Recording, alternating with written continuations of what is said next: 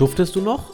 Oder automatisierst du schon? Das ist die Frage, die uns in dieser Episode begleitet. Und damit willkommen zu einer neuen Episode vom Engineering Kiosk. Heute geht es um Automatisierung, im Speziellen um die Automation und Workflow Engine GitHub Actions. Wir klären, was das Ganze ist, welche Möglichkeiten es zur Automatisierung neben Continuous Integration noch so gibt und präsentieren diverse Beispiele aus der Praxis. Viel Spaß und los geht's! Andi, dank dir habe jetzt jeden Tag hunderte E-Mails mehr in meinem Posteingang, die ich meistens alle lösche, direkt ohne sie zu lesen. Und die Aufgabe von dir ist jetzt in dieser Episode mir zu erklären, warum ich diese E-Mails bekomme und warum die Sinn machen. Die erste Frage, die ich mir stellen würde, warum löscht du E-Mails, die ich dir schreibe? Das ist schon so eine kleine Beleidigung, würde ich sagen. Aber die einzige sinnvolle Aktion, die man mit diesen E-Mails machen kann. Gegebenenfalls könnte dies auch deine Art und Weise sein, zukünftige Projektarbeit mit mir zu kündigen, ohne es mir direkt sagen zu wollen. Also vielleicht zur Erklärung, es sind eigentlich keine E-Mails direkt von Andy, sondern von GitHub, die ich da ständig in meine Mailbox gespült bekomme. Macht das eigentlich Sinn? Kann ich die, kann ich die deaktivieren? Kann ich da nur die sinnvollen E-Mails irgendwie rausfiltern? Und nicht die ganzen, vor allem dieser Depender-Bot, der mir da täglich irgendwelche E-Mails schickt. Und dazwischen sind vielleicht ja auch sinnvolle E-Mails. Das ist wirklich schwer dann rauszufinden, wenn jemand irgendwo einen Pull-Request sendet ist es teilweise sogar schwierig, das, das rauszubekommen, welches jetzt da sinnvoll ist, ohne dass ich wirklich hunderte E-Mails liest. Täglich. Die erste Frage ist für mich, was ist sinnvoll für dich? Das ist ja so wie, kann ich mir nur schöne Kleidung kaufen? Kann ich mir nur leckere Getränke zubereiten? Klar kannst du das, aber was ist das denn? Ja, also was ist sinnvoll? Und die zweite Geschichte ist, vielleicht solltest du dir mal diesen Engineering Kiosk anhören. Der hat mal eine Episode gemacht zum Thema Produktivität. Und Achtung, vielleicht wurde es nicht in der Episode erwähnt, aber Produktivität bedeutet auch, sich ordentliche E-Mail-Filter einzurichten. Kennst du sowas? E-Mail-Filter? Wenn diese E-Mail reinkommt, die einen gewissen Betreff hat von einem gewissen Absender, dann label sie automatisch und buxiere sie sofort in den Papierkorb. Das haben wir übrigens in Episode 13 der Produktivitätsfolge besprochen. Kann jeder wir? gerne. Anscheinend warst du ja nicht dabei. Ja, ich habe aber auch erklärt, dass ich so dieses Getting Things Done Modell mit der Mailbox, mit der Inbox habe, wo alles reinkommt und ihr das dann dementsprechend filter. Die Frage stellt sich ja für mich immer, wenn ich einen Filter erstelle und irgendwie alles lösche, warum kann ich das Ding nicht einfach abbestellen? Du kannst auf GitHub deine E-Mail-Notifications einstellen, aber ich bin mir nicht sicher, ob es so fein granular geht. Ich glaube, du kannst es auf Repository-Basis einstellen, aber nicht auf Aktionsbasis. Also, also ich glaube, du kannst nicht sagen, alle E-Mails von Pull-Requests, die vom Depender-Bot erstellt wurden, sende sie nicht raus. Ich glaube, das geht nicht. Zurück zu deiner Frage. Ich sollte dir erklären, warum du so viele E-Mails bekommst. Weil ich am Wochenende wieder Zeit hatte. Ich hatte am Wochenende wieder Zeit, an unseren Seitenprojekten zu arbeiten, wie zum Beispiel am Engineering Kiosk, wie zum Beispiel an unserer Engineering Kiosk Webseite oder an unserem neuen Projekt German Tech Podcasts. Möchtest du kurz den Hörerinnen und Hörern erklären, was unser neuestes Projekt German Tech Podcasts ist und warum ich das auf Englisch sage, obwohl es was mit Deutsch zu tun hat? Wolfgang, bitte sehr. Es klingt fast, als würdest du mir ständig diese Referenzen zu unseren bisherigen Episoden auflegen. Also bezüglich Englisch Folge 26, Episode 26. My English is not so yellow from the egg. Kann sich gerne jeder mal anhören geht es um die englische Sprache und warum man vielleicht in der IT mehr Englisch verwenden sollte, auch bei GitHub-Projekte. Und drum heißt unser neuestes GitHub-Projekt German Tech Podcast. Und der Hintergrund ist eigentlich, wer uns auf Twitter verfolgt, hat vielleicht die Kommunikation zwischen uns und Nils mitverfolgt, der ja Podcasts immer hört, während er läuft und joggen geht. Und er würde gern öfters pro Woche das Ganze machen. Und nachdem wir nicht delivern können, so oft pro Woche, haben wir uns überlegt, es gibt ja auch ganz viele andere interessante Tech-Podcasts, die noch dazu deutschsprachig sind. Und die sammeln wir gerade in einem GitHub-Repository, damit sie für jeder Mann und jeder Frau zugänglich sind und ihr einfach noch mehr Content absaugen könnt, wenn ihr zum Beispiel laufen geht. Und jetzt ist es natürlich nicht so, als haben wir einfach alle Podcasts genommen, die wir kannten und da reingepackt, sondern wir haben uns auch ein bisschen links informiert und rechts informiert und ich muss zugeben, ich war sehr, sehr überrascht, was für ziemlich geile deutsche Tech-Podcasts es doch so auf dem Markt gibt oder deutschsprachige. Ganz wichtig. Wobei, wir haben noch kein österreichisches dabei, oder? Aber es gibt immer ein paar österreichische Hosts teilweise, die da mit dabei sind. Also falls ihr einen österreichischen Podcast kennt, im Tech-Bereich, unbedingt her damit. Oder ein Schweizer Podcast. Auf jeden Fall ist meine Podcast-Liste jetzt sehr lang geworden. Aber wir haben schon einen schweizerischen Podcast dabei. Und Achtung, ein Wortwitz. Kannst dir schon die Domain denken. Der heißt Code Stammtisch. Was heißt, was ist die Top-Level-Domain von, von der Schweiz? Ah, okay, CH. Ich, ich habe ja ehrlich gesagt, diese, diese Domains finde ich immer extrem schwierig zu merken, weil man da nie weiß, war das jetzt dieser Name.com oder war das der letzte Teil abgeschnitten irgendwie und dann in, in der Domain-Endung? Am Ende muss ich doch wieder googeln. Ich glaube, das erste Mal, wo ich diese, diese Domain-Spielchen gesehen habe, war bei der Bully-Parade. Kennst du die Bully-Parade? Ja, vom Namen her. Die Bully-Parade war, ich würde schon fast sagen, der Vorgänger von TV Total von Stefan Raab, wenn du so möchtest. Halt nur nicht von Stefan Raab. Und das ist schon alt. Aber der hatte immer die Domain bullypara.de. Ja, ist mir einfach zu, zu mühsam, diese, diese Endungen. Aber der Podcast ist wenigstens gut, oder? Ich muss zugeben, den Coach-Stammtisch habe ich noch nicht gehört. Weil. Weil du kein Schweizerisch verstehst. Nein. Ich habe ein bisschen recherchiert und habe die Podcasts, die ich gefunden habe, die mir Techie aussahen, habe ich als GitHub-Issue erstellt mit, dem, mit der Aufgabe, dass man sich die doch mal reviewen sollte. Und da kam ich halt auch nicht zu. Aber wir haben jetzt, glaube ich, 16 oder 17 Podcasts, habe ich gereviewt, mal reingehört. Da ist wirklich alles bei, von Focus on DevOps, Focus on Linux, das ist ein spezieller Podcast für DevOps und Linux. Dann sowas wie Open Source Couch oder Open Source in der Industrie, auch sehr schön. Da gibt es halt ziemlich viele Stories, wie Open Source bei BMW zum Beispiel eingesetzt wird und was für Herausforderungen damit reinkommen. Die Programmierbar ist ebenfalls dabei.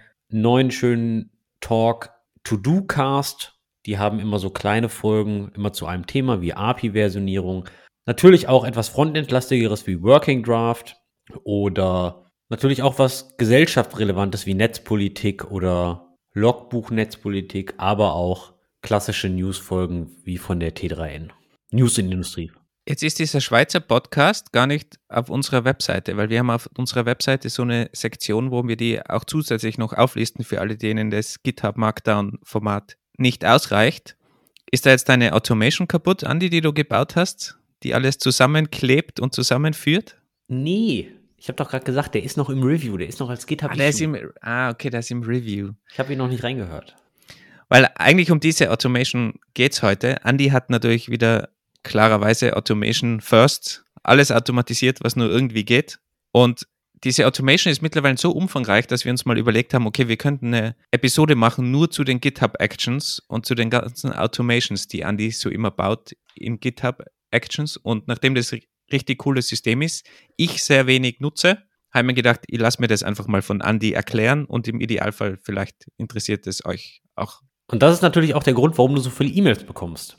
Weil ich A, sehr viel automatisiere und B, bis die Automatisierung läuft, schlagen diese Builds natürlich fehl und bei jedem Fehlschlag bekommen die Leute mit Schreibzugriff das Repository eine E-Mail. Bevor wir aber wirklich ins Thema starten, welches Attribut findest du wichtiger bei Software Engineers? Disziplin oder Faulheit? Ist das jetzt schon der Anfang von irgendeinem Flachwitz? Nee, nee, das ist jetzt wirklich themenrelevant hier meines Erachtens nach. Du meinst, was mir wichtiger ist bei einer Person? Bei einer Person, die im Software Engineering Bereich arbeitet, ist dir wichtiger, dass diese Person diszipliniert ist oder ist dir wichtiger, dass diese Person von Natur aus faul ist? Und jetzt sag nicht beides wäre toll, bla bla bla. Es gibt nur, du kannst nur entweder oder, ja? Du musst dich jetzt entscheiden. Ja, eindeutig Faulheit. Begründung? Ja, weil ich selber so faul bin und man will ja immer ähnliche Leute im Team haben. Wobei in dem Fall will man vielleicht eigentlich Leute im Team haben, die mehr arbeiten. Aber ich weiß nicht, ob das mit Disziplin verbunden ist. Ich bin für die Faulheit. Die Leute wissen, wie man automatisiert und Sachen vereinfacht. Sage jetzt, be behaupte jetzt einfach mal. Klingt, klingt gut. Ich würde mich persönlich so einschätzen, dass ich schon sehr diszipliniert bin bezüglich mir sehr viel Methoden geschaffen habe, immer wieder an alles zu denken. Dennoch bin ich es satt, ich bin es leid, diese einfachen, dummen Dinge zu machen. Und da bin ich halt tierisch faul und da automatisiere ich mir die weg. Und da kommen wir dann heute zum Thema GitHub Actions und wir erzählen euch einfach mal ein paar Stories, was ich so in meinem Leben in den letzten fünf Jahren alles so wegautomatisiert habe und speziell meines Erachtens nach hat das alles einen neuen Höhepunkt erreicht mit dem ganzen Engineering Kiosk, weil gefühlt habe ich da alle kleinen dummen Aufgaben wegautomatisiert und wie, das erzählen wir euch gleich anhand vielen kleinen Stories. Aber Wolfgang, erzähl mir mal ganz kurz bitte, was weißt du denn schon über GitHub Actions? Relativ wenig, aber ich möchte nur im Vorhinein sagen, ich habe natürlich auch beim Engineering Kiosk alles wegoptimiert, wegautomatisiert und diese Automatisierung nennt sich Andy. Also bei mir war das relativ einfach, das haben wir jetzt abgehackt. Aber du musst es ja auch irgendwie automatisieren, diese ganzen Sachen. Also da kommen ja dann die GitHub Actions mit rein. Ich habe GitHub Actions verwendet, war aber bisher meistens irgendwie Copy-Paste, um irgendwas zu bauen, Docker-Image im Hintergrund zu bauen oder vielleicht mal was Simples irgendwo im Hintergrund einfach zu, zu bauen, bevor man das deployt, zum Beispiel zu Netlify. Da muss ich einmal kurz, kurz einspringen. Netlify läuft nicht über GitHub Actions. Netlify wird auf Basis eines GitHub Webhooks getriggert und du findest die Netlify Build Action zwar als Approval Step für deine Pull Request und kannst du da anschalten. Sie ist aber keine GitHub Actions. Das liegt daran, dass Netlify selbst eine GitHub App ist. Es kommt dasselbe bei raus, dass es eine Automatisierung ist. Es ist aber keine Automatisierung von GitHub Actions selbst. Ja, Netlify übernimmt dir da sehr viel. Aber wenn du woanders hin deployst, musst du dir das natürlich selber bauen. Und dann bietet sich natürlich das Ganze an. Aber erklär mal, wie gesagt, bei mir war das ja immer Copy und Paste und mein Verständnis war eigentlich immer, man kann da eigentlich alles ausführen. Stimmt das oder habe ich da irgendwo Grenzen? Oder kann ich da wirklich eigentlich jeden, jeden Code in irgendeiner Form ausführen? Also ist es so wie ein Docker oder so, dass ich mir da einfach irgendwie starten könnte und dann macht halt dieses Docker-Image, was ich auch immer diesem Docker-Image beigebracht habe? Also die Antwort ist ja. GitHub Actions ist generell erstmal eine sogenannte Automation Engine. Und diese Automation Engine hat Inputs und Outputs. Inputs ist unter anderem eine sogenannte Trigger. Wann startet diese Automation? Wann startet ein Automation Workflow? Das kann auf Basis von einer Zeit sein, klassisch wie ein Linux-System, ein Cronjob. Das kann auf Basis eines Events sein. Ein Pull-Request kommt rein, ein neuer Commit wurde auf einem bestimmten Branch gemacht, ein Issue wurde erstellt, sowas halt, Events. Oder du kannst sie natürlich auch manuell triggern. Und was du dann als Automations-Workflow wirklich machst, das definierst du selbst. Das kann natürlich wirklich alles sein, alles, was du coden kannst. Da gibt es natürlich fertige Bausteine, sowas wie Lego-Bausteine, die kannst du dir reinziehen und so weiter und so fort. Und woher, woher kommen diese Lego-Bausteine? Weil ich da schon gesehen habe, dass das eigentlich wie, wie jetzt bei Docker-Images oder so läuft. Ich habe da auch von irgendwelchen Usern irgendwelche Lego-Bausteine reingezogen. Wo, woher kommen die dann? Ich habe ja wirklich nur Copy-Paste in den meisten Fällen gemacht. Die kommen entweder aus anderen Git-Repositories, aus anderen GitHub-Repositories oder aus deinem eigenen Repository oder von diesem GitHub Marketplace. Und von diesem GitHub Marketplace, da gibt es dann freie Actions, nennt sich sowas, oder halt bezahlbare Actions, aber die meisten sind frei. Was macht man mit diesen Automation Workflows? Der ganz, ganz klassische Anwendungsfall ist eigentlich CI/CD, Continuous Integration, Continuous Delivery, Continuous Deployment. Bei jedem Push, bei jedem Commit baust du deine Software, verifizierst deine Software, lässt die Unit-Test laufen, vielleicht noch ein Code-Linter oder ähnliches. Das ist so der ganz klassische Anwendungsfall von GitHub Actions. So wie viele Firmen das auch mit Jenkins machen oder Circle CI oder ähnliches. Das heißt, du hast dann, wenn du einen Pull-Request zum Beispiel machst, dann hast du automatisch diese Checks und bekommst reingeschrieben in den Pull-Request, sind die Checks erfolgreich durchgelaufen, ist alles okay, ist there ready too much? Genau, ich mache einen Pull-Request und wenn mein Projekt Unit-Tests hat und Integration-Tests oder Tests auf einem gewissen Coding-Standard, dann kann ich die laufen lassen. Und wenn der Bild dann fehlschlägt, dann kommt in deine Pull-Request ein rotes X. Und dann im besten Fall sollte der Repository-Owner diesen Pull-Request nicht mergen, weil es ist ein rotes X, weil deine Tests nicht erfolgreich waren.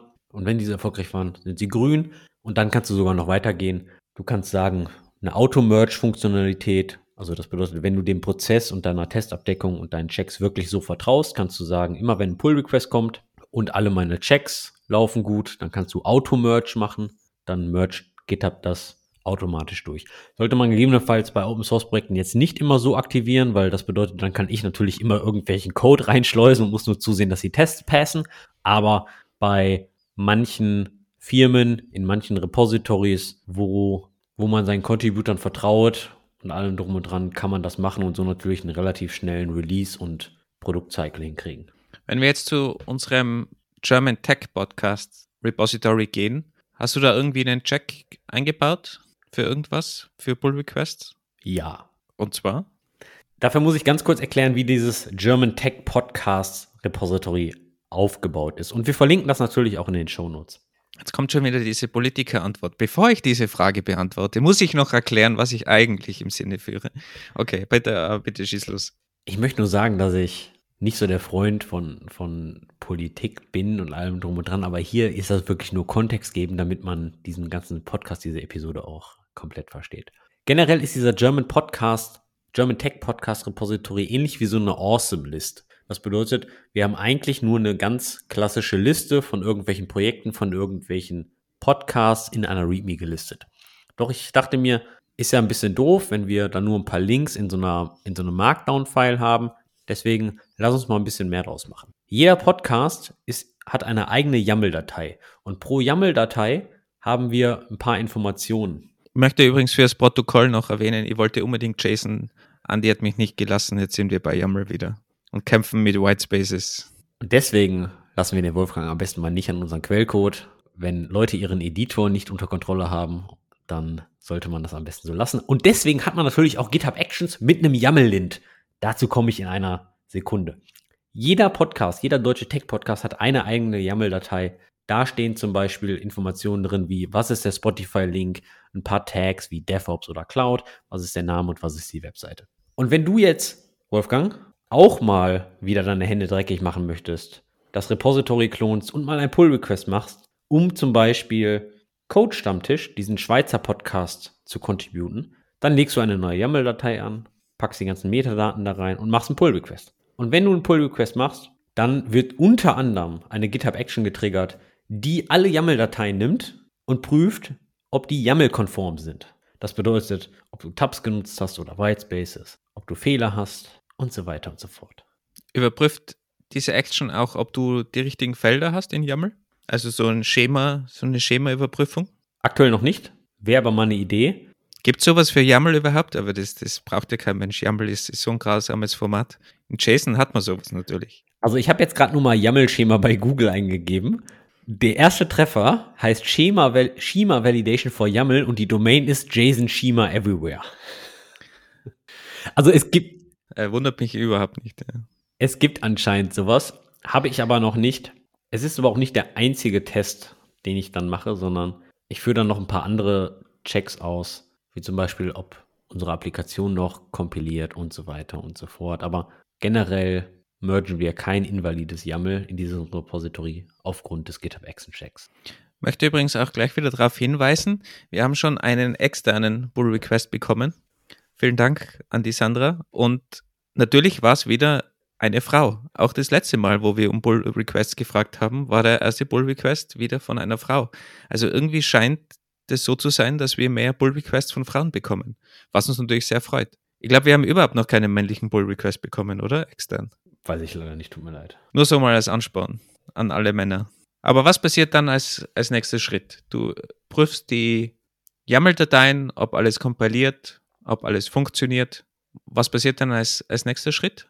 Kommt dann schon unser manuelles Review mit rein oder kommt da noch was dazwischen? Dann laufen halt ein paar Checks, wie zum Beispiel wird unsere Applikation noch kompiliert, ist das YAML valide und so weiter und so fort. Und dann kann ein Repository-Owner sich die ganze Sache anschauen, macht dieser Change Sinn, sind diese Daten, die man da hinzufügt, auch alle gut und alles super.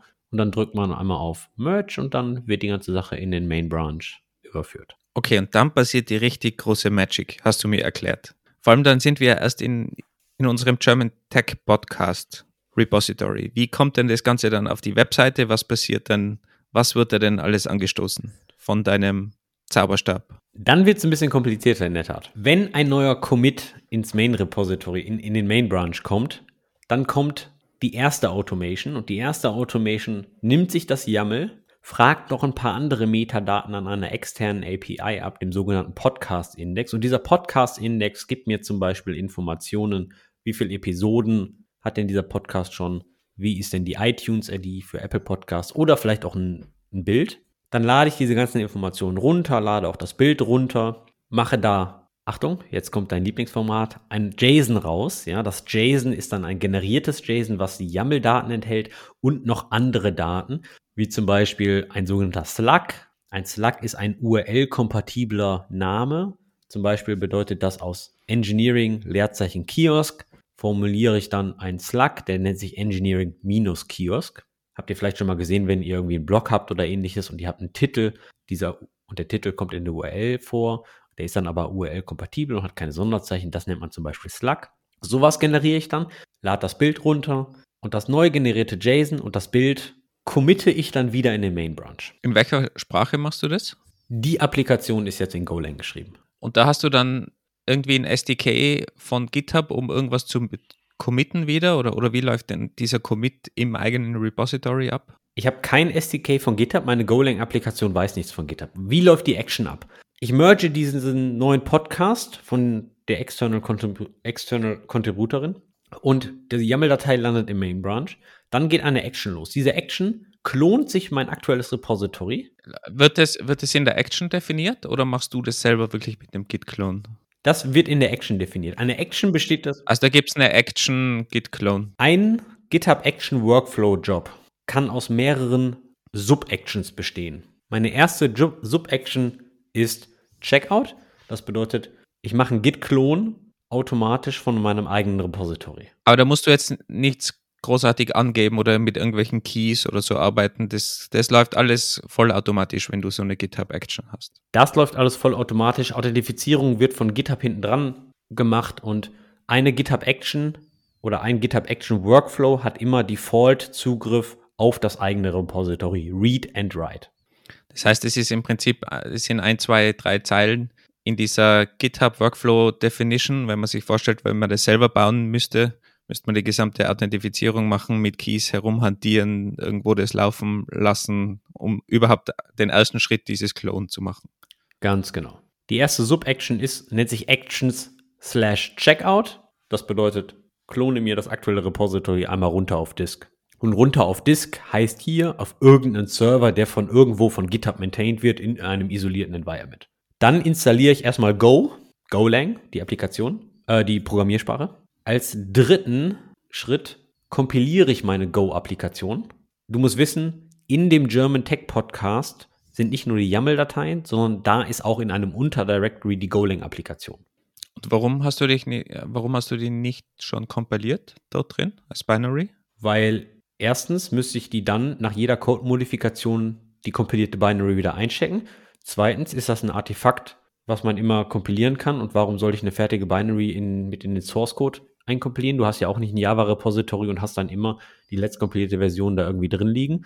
Drittens, blowt das das ganze Repository auf. Natürlich könnte ich das via GitFS oder Submodule einbinden oder ähnliches, aber ich sehe da keinen Vorteil drin. Ich kann ja auch dann am besten jeden, jede Zeit, wenn ich die GitHub Actions trigger, kann ich ja auch meine Golang-Applikation kompilieren. Das ist ja kein Overhead.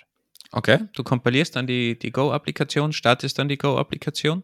Dann, genau, dann starte ich die Go-Applikation und diese Go-Applikation macht genau diesen YAML-to-JSON-Converter-Schritt. Das bedeutet, ich nehme mir das YAML, das, was von einem Menschen geschrieben wurde, konvertiere das zu JSON. Als nächsten Schritt starte ich nochmal meine Golang-Applikation mit einem anderen Parameter. Die sagt mir, lese bitte die ganzen JSON-Sachen und hole dir diese Meta-Informationen aus der Podcast-API, wie zum Beispiel das Bild, wie zum Beispiel die Apple Podcasts ID und so weiter und so fort und schreibe das zurück in die JSON-Datei. Das bedeutet, an diesem Schritt habe ich also auf dem GitHub-Server ein Dirty Git Repository, weil ich habe es ja geklont und dann hat, hat mein Go-Programm lokale Files modifiziert. Als nächsten Schritt nehme ich mir all diese JSON-Daten und render eine README raus, also ein Markdown-File. Warum mache ich das? Es ist zwar schön, dass wenn ich die Podcast-Informationen alle als JSON in dem Repository habe, aber wer schaut sich denn in seiner Freizeit JSON-Dokumente an? Also ich mache es nicht, vielleicht MongoDB-Entwickler oder sowas, weiß ich nicht. Ich mache es auf keinen Fall. Deswegen habe ich mir gedacht, render ich eine schöne README raus mit einem schönen Bild, einer schönen Headline und so weiter und so fort. Das bedeutet, zu diesem Schritt in der GitHub Actions habe ich modifizierte JSON-Dateien, wahrscheinlich auch neue Dateien, nämlich die runtergeladenen Bilder von den Podcasts und eine modifizierte README. Und dann als vorletzten Schritt sage ich in der GitHub Actions, hey, deine lokalen Modifikationen, committe die bitte zurück in den Main Branch. Das ist wieder eine eigene Sub-Action, die zur Verfügung steht. Ganz genau. Das ist jetzt keine von GitHub, sondern von einem externen Contributor. Die kannst du dir dann einfach reinziehen. Die nennt sich Git Auto Commit Action. Und da sagst du zum Beispiel, auf welchen Branch du committen möchtest, mit welcher Commit Message, welchem Commit User und so weiter und so fort. Und der ruft dann im Hintergrund einfach die Git-Command-Line auf, wahrscheinlich, oder? Müsste ich jetzt nachgucken, wie das unten drunter passiert. Ich habe jetzt kein Code-Review gemacht. Schande auf mich, wie wir unserer NPM-Dependency-Folge gemacht haben. Müsste ich das jetzt eigentlich tun? Habe ich jetzt hier nicht gemacht. Folge 27 übrigens. Wir haben jetzt ziemlich viele Folgen zu verlinken in den Show Notes. Aber wer die noch nicht gehört hat, sind alles wirklich gute Episoden. Da könnt ihr fast einen Tag durchgehend joggen gehen, wenn ihr die beim Joggen hört, die ganzen Folgen. Dieser Workflow bedeutet natürlich auch, du mergst einen neuen Podcast in unser Repository und innerhalb von unter einer Minute taucht dein Repository schön gerendert in der README auf. Völlig automatisch. Und wie viele E-Mails habe ich jetzt schon bekommen währenddessen?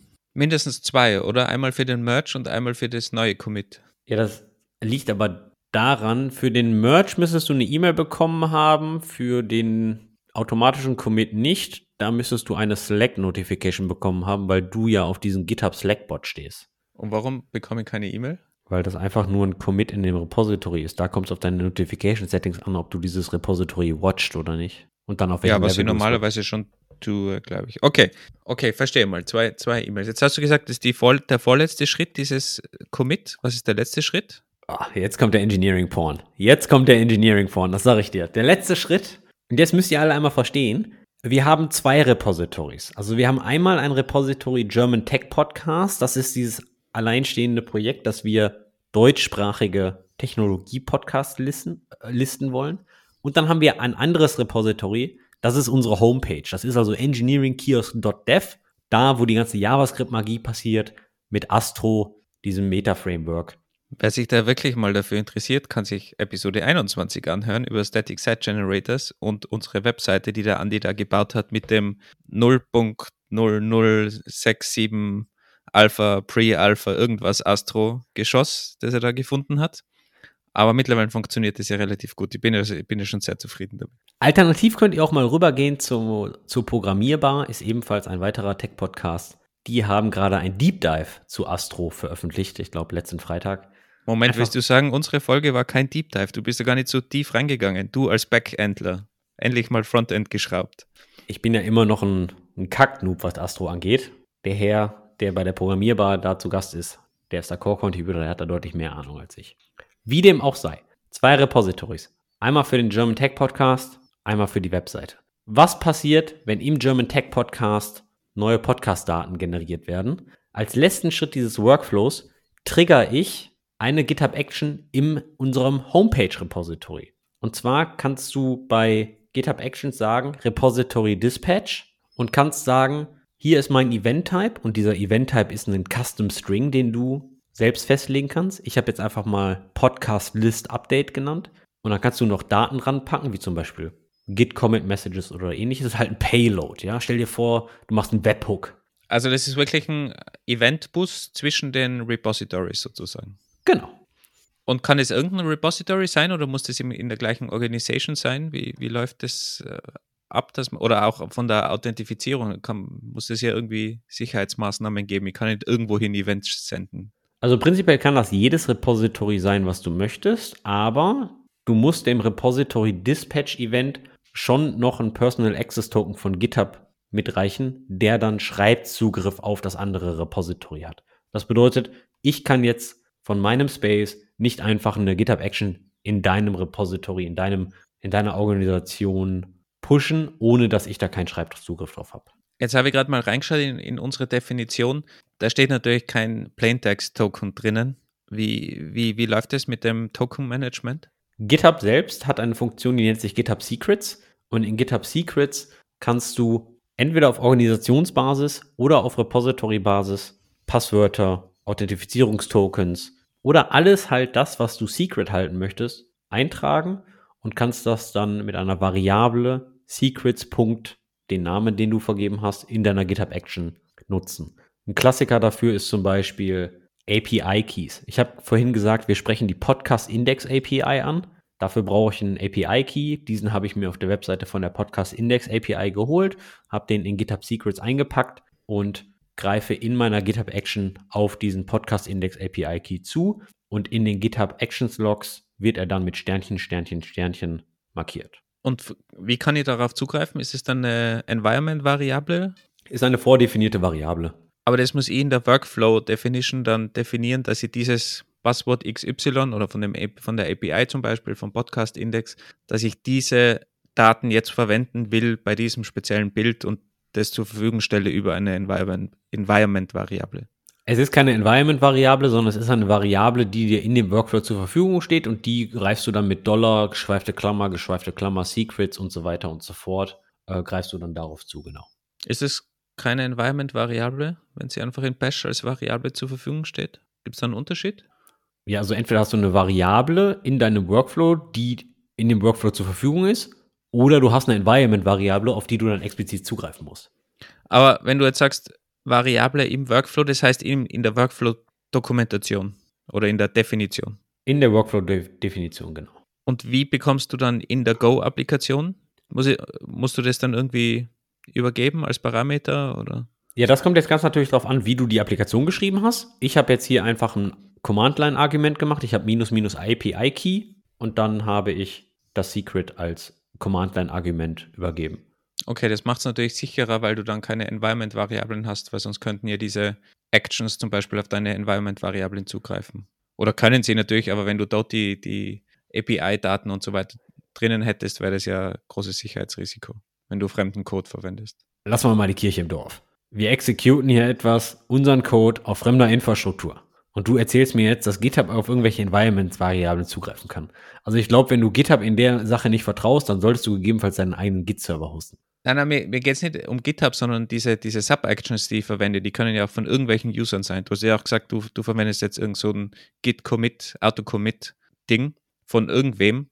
Und wenn der natürlich dann da Code einschleust, das haben wir eben in unserer NPM-Folge, in der Folge 27 auch besprochen, und du hast alle API-Keys in den äh, Environment-Variablen, dann hätten die natürlich Vollzugriff. Die können das ja auch dann irgendwo hinsenden im schlimmsten Falle.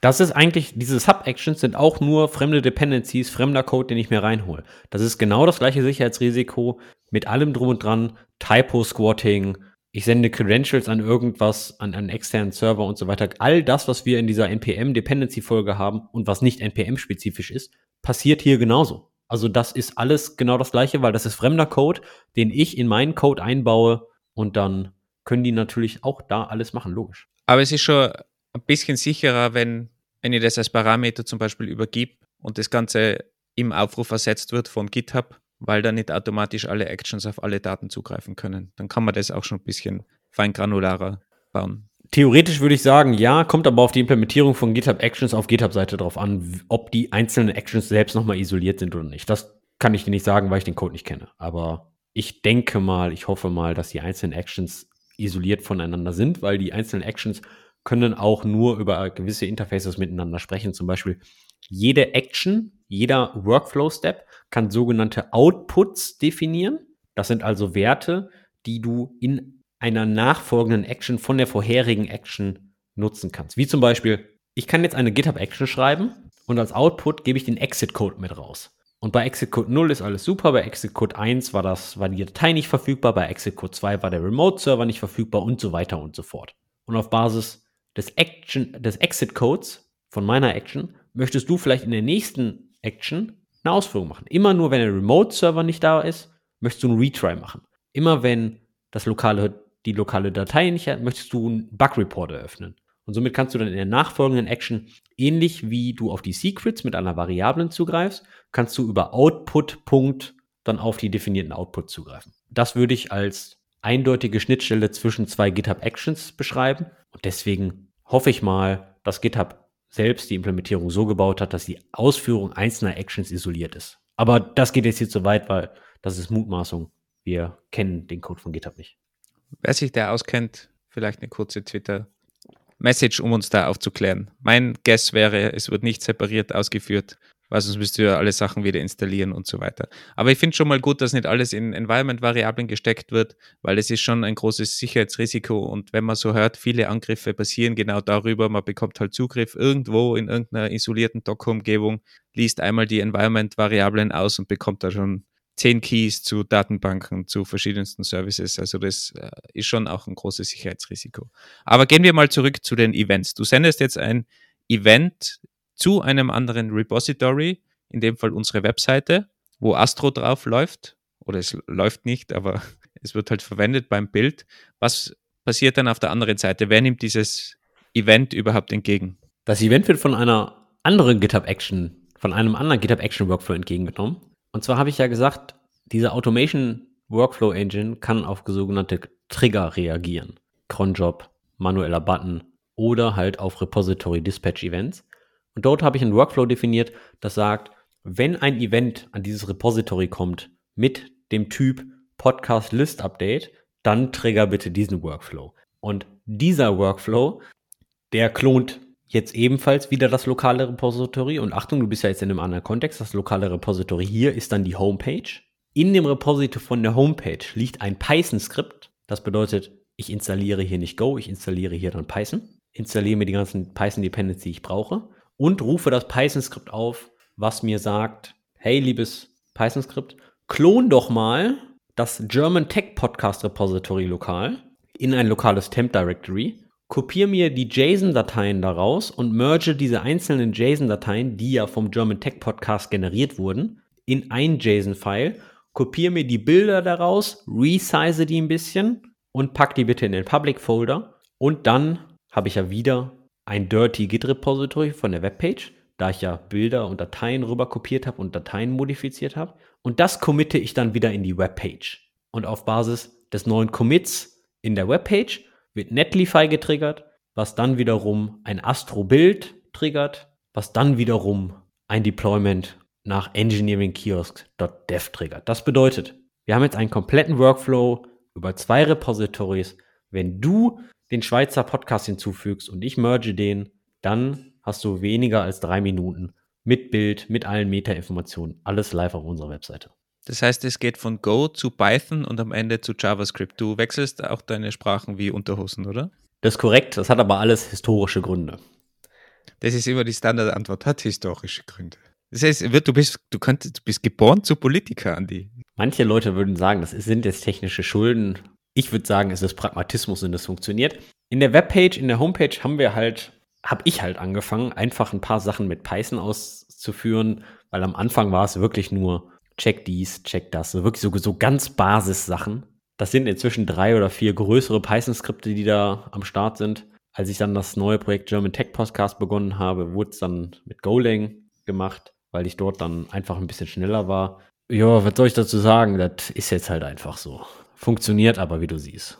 Und zwar sehr gut. Und am Ende wird eben diese Web Page auf unserer Webseite zu den deutschsprachigen Tech-Podcasts. Also ihr könnt gerne mal auf unsere Webseite gehen, engineeringkiosk.dev und dann im Menü auf deutschsprachige Tech-Podcasts klicken und dann bekommt man da eben eine schöne gerenderte Liste von den ganzen Podcasts, inklusive den Metadaten, wie viele Episoden so ein Podcast hat, wann die letzte Episode veröffentlicht wurde und das Ganze auch noch schön markiert mit einem Status Punkt rot gelb-grün, wie aktiv die Podcasts aktuell sind oder wie lange sie schon eben inaktiv sind. Dann werden sie nach einer gewissen Zeit rot. Und genau diese GitHub Actions, die ich gerade besprochen habe, die läuft auch als Cronjob.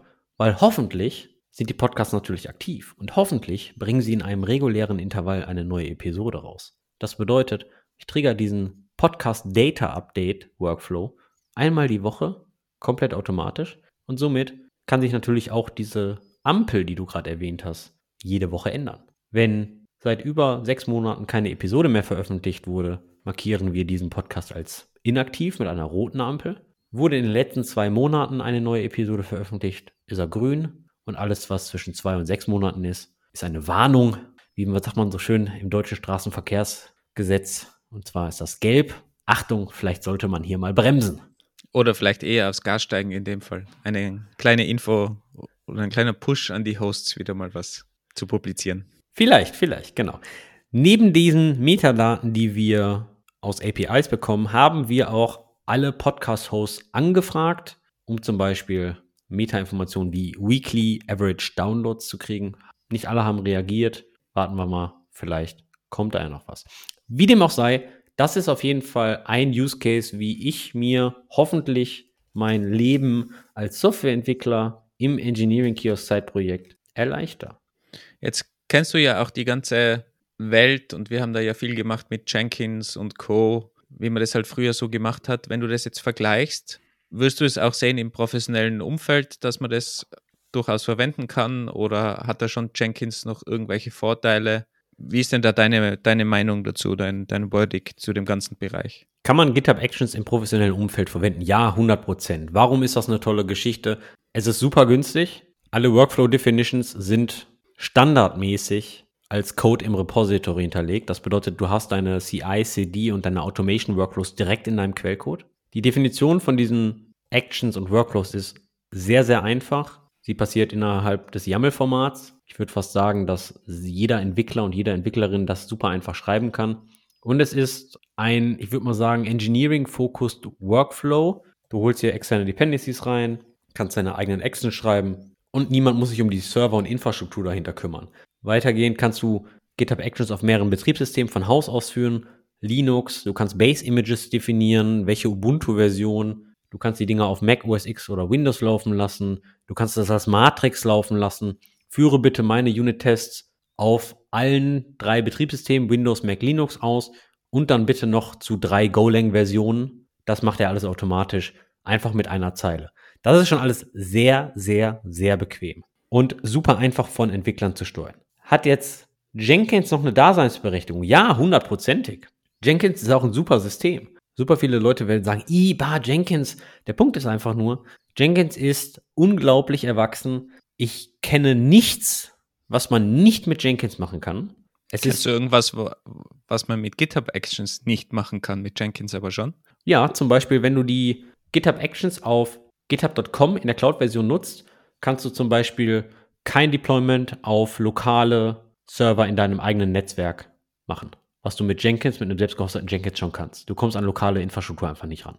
Das bedeutet, hast du einen eigenen Package-Repository für deine eigenen NPMs, für deine NPM-Pakete, kannst du keinen NPM-Install aus GitHub Actions in github.com machen. Kannst du da irgendwie eigene Runner oder sowas machen? Gibt es ja relativ oft bei so Systemen, dass man irgendwie einen internen Runner hat, der dann Zugriff bekommt. Ist das möglich mit GitHub?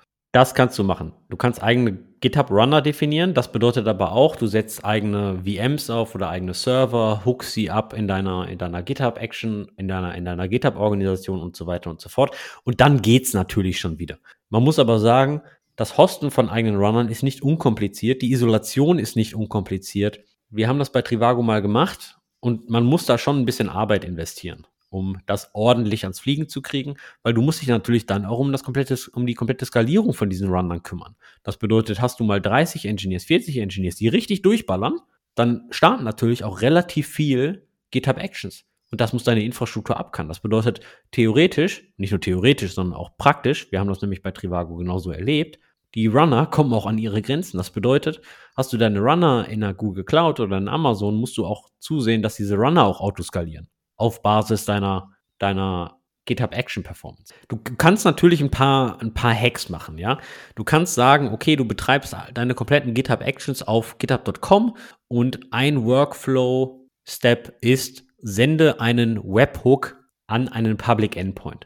Und dieser Public Endpoint hat dann einen API-Key. Das bedeutet, dieser Public Endpoint ist dann irgendeine Code-Logik auf deiner Infrastruktur und wenn ein Request mit einem bestimmten Passwort oder API kommt, dann führe ein Deployment aus, ja.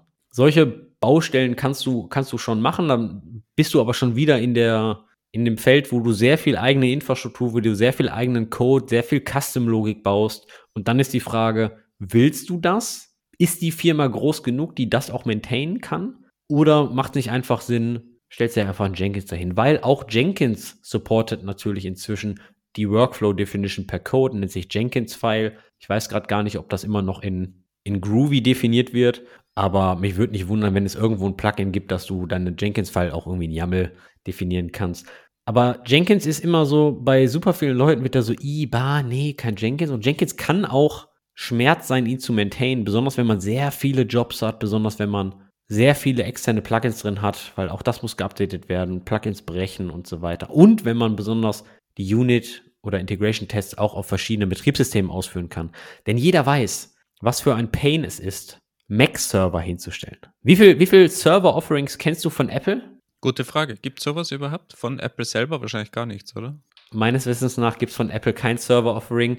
Und was ich wohl weiß, und das haben wir auch schon gemacht, du hookst ab irgendwelche Mac Minis ins Data Center oder in irgendwelchen Räumen von deinem Büro und lässt halt da drauf die iOS-Apps kompilieren oder deine Applikation muss auf Mac laufen. Und das ist halt echt scheiße. Das willst du halt einfach nicht maintainen, weil die Dinger passen nicht ordentlich ins Rack. Dann hast du überall so, so Tische da rumstehen und da stehen die Dinger drauf, gesteckt noch. Das ist alles Kacke. Und sowas, sowas möchtest du eigentlich nicht machen. Du möchtest nicht deine eigene Mac-Farm hosten. Wenn du das möchtest, dann wünsche ich dir viel Spaß. Aber sowas gibt sicher virtualisiert angeboten irgendwo, oder? Schätze ich mal. Ja, so also GitHub Actions kann das, Circle CI kann das. Wie die das hinten drunter machen, weiß ich jetzt gerade nicht, aber, aber ja, es gibt auch dann, dann Hackintoshs, ja, wo du irgendwelche mit, mit irgendwelchen Dongeln sowas emulieren kannst, wo du Mac OS dann auf äh, eigene Hardware fahren kannst und nicht auf Mac Hardware. Gibt es bestimmt alles irgendwie. Und jetzt die nächste Frage, willst du das im professionellen Umfeld haben? Ja, solange es jemand anderer macht, bin ich da schon okay damit. Auf jeden Fall kannst du das alles relativ einfach mit GitHub Actions machen. Preise sind völlig moderat. Und wenn ihr jetzt sagt, hey Andi, was erzählst du mir denn da? Das ist ja alles nur im professionellen Umfeld, im Firmenumfeld. Nein, ist es nicht. Und zwar auf GitHub könnt ihr private Repositories sind umsonst und somit habt ihr auch ein freies Kontingent an GitHub Actions. Ich mache sehr viel mit GitHub Actions und ich muss zugeben, an dieses freie Kontingent bin ich noch nie an das Limit gestoßen und auch wenn, dann kostet eine Bildminute ein paar Cent. Das heißt, man muss da nicht automatisch dann irgendwie upgraden zu, zu einem anderen Plan oder so, wo man dann irgendwie sehr viel zahlen muss, bevor man da überhaupt mal die einzelnen Minuten bezahlen kann. Komplettes Pay-per-Use. Jetzt seid ihr noch eine andere Frage und Achtung, jetzt kommt die perfekte Überleitung für eine Werbung für einen guten Kollegen von uns. Ich habe gestern, glaube ich, war das, eine E-Mail bekommen von einem dieser, dieser Automations, dass bei dir ein LinkedIn-Link von deinem Profil nicht funktioniert, von Litchi. Erklär mal, was das war. Ich habe eine GitHub, ich habe einen GitHub Actions Workflow eingebaut, um unsere Webseite zu verbessern. Die Grundidee ist, unser, unsere Suchmaschine, Suchmaschinenoptimierung zu verbessern. Und immer wenn Google auf unsere Website kommt und tote Links findet, was halt immer passieren kann, ist das doof für die Reputation unserer Website. Deswegen habe ich mir gedacht, warum automatisierst du nicht einfach das Link-Checking? Also habe ich ein GitHub Automation Workflow gebaut, was ein Open Source Projekt namens Litchi nutzt. Viele Grüße an den Matthias. Verlinken wir gerne, ist ein Open Source Projekt. Also wir bekommen auch kein Geld leider von Matthias. Wobei wir, vielleicht sollte man das mal einfordern von Matthias, wenn wir da schon Werbung machen. Litchi, dem kannst du eine Datei geben, eine Webseite oder ähnliches und er crawlt das dann und guckt nach, welche Links sind denn tot, welche funktionieren noch und gibt dir dann einen Report raus. Und was ich gedacht habe, funktioniert ganz gut. Ich lasse Litchi einfach einmal in der Woche laufen und bei jedem kaputten Link macht er mir ein offenes Issue auf. Hast du da jetzt irgendwie Litchi, also das Ganze selber schreiben müssen oder gibt es da schon irgendwie eine Action von Litchi? Oder müssen wir da eben Matthias mal treten, dass er da eine Action bereitstellt? Litchi selbst ist in Rust geschrieben und ist ein Command-Line-Tool und auf Litchi hat Matthias dann bereits eine fertige GitHub-Action gebaut. Und das ist natürlich super und die konnte ich dann einfach einbinden. Also man, man macht da Copy-Paste von drei Zeilen und hat dann den wirklich sehr exklusiven Link-Checker übrigens, der wirklich eben probiert mal einen Link zu checken von Twitter oder von LinkedIn. Ist gar nicht so einfach, weil die natürlich da Mechanismen haben, Bot Detection und solche Sachen. Äh, und das war's dann, oder? Drei, drei, drei Zeilen einbinden. War das genau, drei, drei, oder vier Zeilen, um die Link-Check-Action einzubauen, Litchi-Action. Und Litchi hat dann auch einen sogenannten Output. Und als nächste Workflow-Action habe ich dann gesagt, okay, create issue. Wenn der Output das und das ist, dann erstelle bitte automatisch ein GitHub-Issue in meinem Repository. Das hat dann leider dazu geführt, dass ihr noch mehr E-Mails bekommen habt. Ich weiß. Da sind ein paar mehr Issues erstellt worden, das ist richtig. Und dann habe ich mal da reingeguckt, was da eigentlich passiert ist. Und zwar haben Wolfgang und ich auf der Engineering Kiosk Webseite unsere LinkedIn-Profile verlinkt. Und LinkedIn, wenn da mal ein Link abgefragt wird, senden die einen HTTP-Statuscode 999. Es gibt keinen HTTP-Statuscode 999. Also LinkedIn macht da sehr wirre Sachen. Warum machen die wirre, Sachen? Natürlich wollen die verhindern, dass du öffentliche Profile und CVs und so weiter crawlst und dann Datenklau machst, weil das kann natürlich dann alles irgendwie im Security-Bereich sehr böse werden, wenn du Identitätstäuschung machst oder ähnliches. Oder einfach nur deren, deren Daten einfach irgendwie abgreifst. Wollen die natürlich auch nicht. Auf jeden Fall sagt Litchi dann, äh, das ist hier irgendwie nicht 200, das ist kein HTTP 300, das ist kein HTTP 400, das ist kein 500, das ist irgendwas, was halt völlig wir ist. Aber da würde jetzt Matthias sagen, du kannst gerne einen Pull-Request schreiben, weil es ist sehr modular und er hatte eben schon für extrem viele Plattformen, auch mit, mit anderen Leuten zusammen, die da viele Pull-Requests liefern, eben solche speziellen Module geschrieben für Twitter zum Beispiel, weil Twitter macht genau dasselbe oder auch andere große Plattformen, die liefern dir alle irgendwelche Statuscodes aus, obwohl das vielleicht existieren würde. Und das ist dann eben gar nicht mehr so leicht, wirklich Links zu checken für durch diese ganzen Sicherheitsmechanismen, die die großen Plattformen betreiben. Also du kannst es für LinkedIn sicher nachliefern, da Matthias hat eine große Freude. Und dann habe ich gesehen, würde das auch automatisch auf deinem Profil landen. Ich war nämlich gerade auf deinem GitHub-Profil und da hast du drinstehen, latest pull requests I published. Jetzt ist meine Vermutung mal, du machst das auch mit GitHub Actions, hoffe ich. Ich komme komm immer wieder zu der Frage, was ist dir wichtiger? Disziplin? Oder Faulheit? Fällst du jetzt da in das Faulheit oder ins Disziplin rein? Du, weil man würde, ja, man würde ja meinen, du bist sehr diszipliniert, weil da steht ja wirklich, check out what I'm currently working on. Und dann steht der Engineering Kiosk one day ago, VDF, äh, VDF two weeks ago. Das kannst du ja nicht händisch pflegen, oder? So diszipliniert bist du nicht. Das ist korrekt. Ich bin zwar sehr diszipliniert, aber ich nur in der Organisation. Dennoch für blöde Arbeit, die automatisiere ich mir weg. Und so mache ich das zum Beispiel in meinem Gitterprofil. In meinem Gitterprofil kann man inzwischen einen Markdown-File hinterlegen und dieses Markdown-File wird auf der Startseite von deinem Gitterprofil angezeigt. Und was man mit diesem Markdown-File dann macht, das ist dir ja überlassen. Also was habe ich gemacht? Ich habe da eine GitHub Action hingepackt. Die GitHub Action gibt es schon fertig. Die wurde von einem anderen Open Source Entwickler entwickelt. Habe dann ein README-Template dahingelegt und diese GitHub Action crawlt die GitHub API nach meinen letzten Contributions oder nach meinen letzten geöffneten Pull-Requests. Das hast du nicht selber geschrieben, oder? Da gibt es auch schon Tools, die das machen, so Actions. Da gibt es was Fertiges von dem GitHub-Contributor Müsli. Sehr, sehr fähiger Mensch. Auf jeden Fall wird da, ich glaube, einmal pro Tag läuft da ein automatischer Cron-Job, also eine GitHub Actions, die einen Cron-Trigger hat und nimmt sich die letzten Pull-Requests, die ich gemacht habe, die letzten Issues, die ich aufgemacht habe.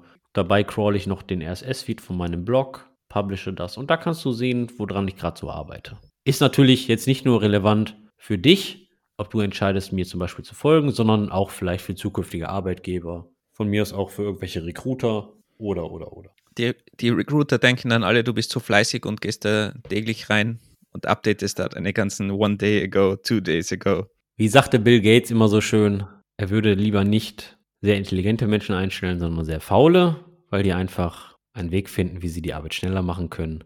Wenn die Recruiter das denken, finde ich das sehr schön. Oh, dieses Zitat kenne ich gar nicht. Bin gespannt, ob ihm das nur zugeschrieben wird oder ob er das wirklich mal gesagt hat. Das müssen wir noch recherchieren. Wer sich auf jeden Fall interessiert für diese Dinge, kann die ja auch, weil die in meinem GitHub Repository einfach liegen, direkt anschauen. Da gibt es immer einen Folder, der .github heißt und dann Workflows.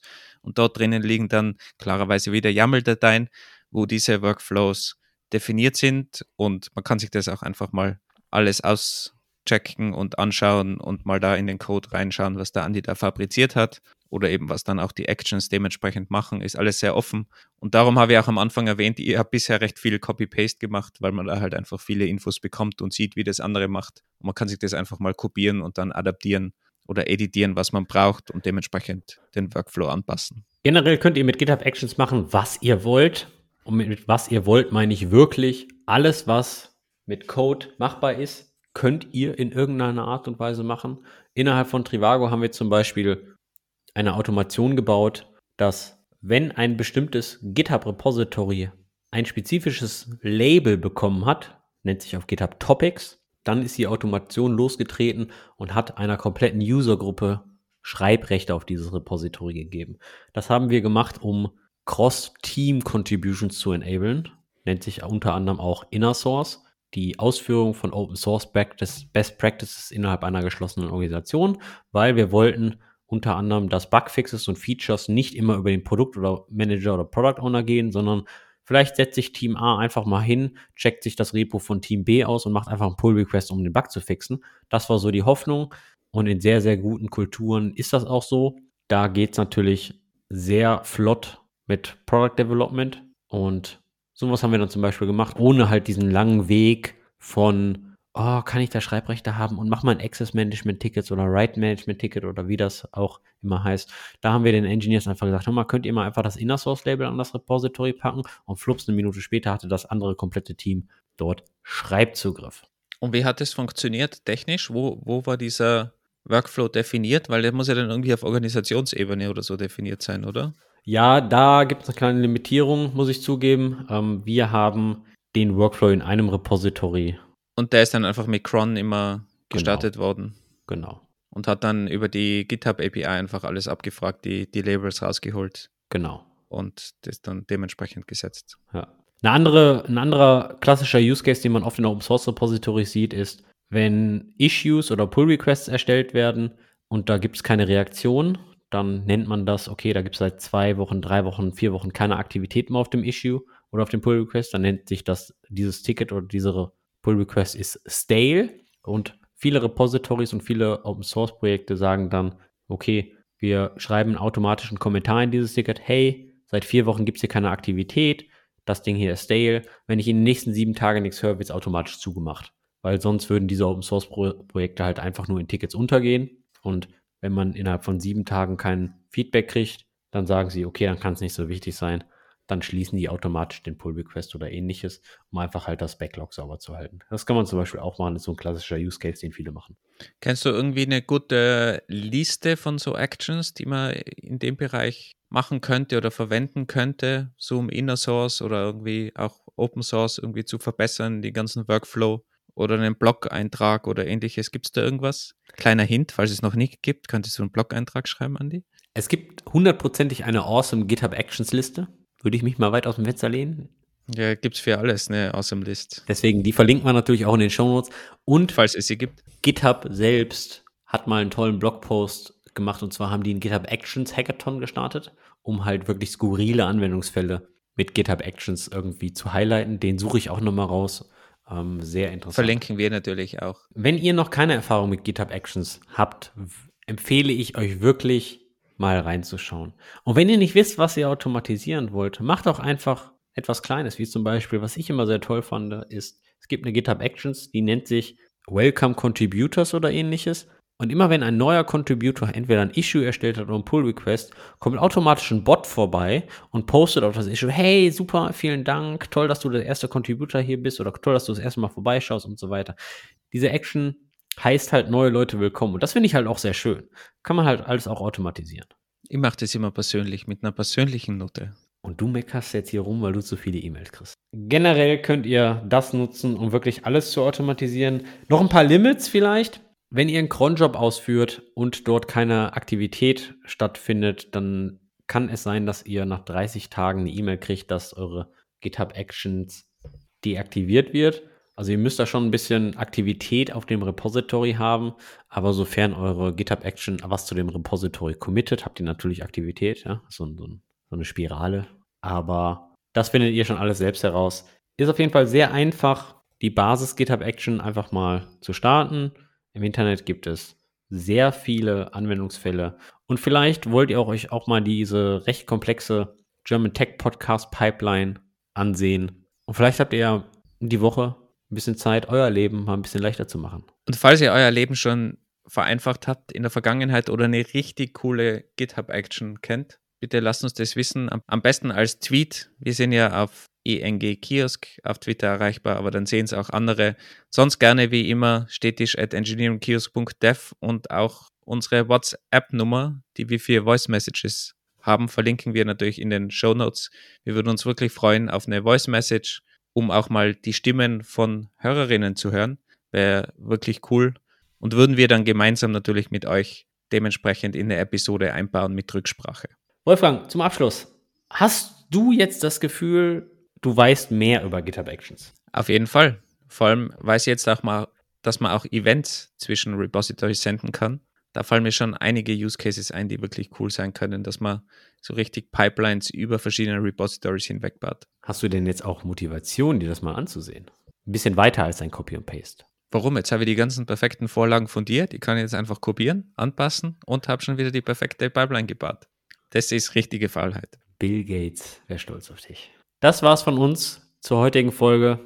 Wir hoffen, ihr konntet ein bisschen was mitnehmen. Ich habe auf jeden Fall tierisch Spaß, jeden Tag mir E-Mails zu schicken. Und ich freue mich auch immer wie Bolle, wenn irgendeine GitHub Action wieder irgendwas in mein Repo committed hat und das ist korrekt. Und ich freue mich einfach, wenn Maschinen meinen Job übernehmen. Weil ihr wisst ja alle, nur der beste Mitarbeiter macht sich selbst obsolet. Und das mache ich natürlich hier auch. Ihr müsst, ihr müsst wissen, der Andi schickt dann sogar eine Nachricht, wenn er sich freut. Das heißt, ich bekomme einmal die E-Mail oder die Nachricht über Slack, dass irgendwas getriggert worden ist. Und dann bekomme ich noch eine manuell geschriebene Antwort von Andy, dass er sich so freut, dass das gerade äh, automatisch getriggert wurde. Also es spart ihm extrem viel Zeit und mir auch, weil ich bekomme jetzt drei Messages für irgendeinen Task, der sonst einfach im Hintergrund passieren würde. Ich kenne sehr viele Teammitglieder, die den ganzen Tag nur meckern, ja? Und dann bist du nur von von negativem Mantra umgeben, ja. Und von mir kriegst du tolle Smiley-Nachrichten, die besten Giphy-Memes und so weiter, weil ich mich einfach tierisch freue, dass die Automation funktioniert. Ich habe schon zu viel gelernt von deinem Pod-Feedback geben, wie du es immer nennst. Kein Meckern ist Lob genug. Sozusagen, aber, aber wenn, man, wenn man stolz auf seine Arbeit ist und der Computer macht ein bisschen Arbeit, freue ich mich wie Bolle super. Aber es wird uns auf jeden Fall extrem viel Zeit ersparen in Zukunft und das soll ja auch eigentlich der Sinn einer Automation sein. Vielen Dank fürs Zuhören. Habt noch einen schönen Tag. Bis bald. Ciao.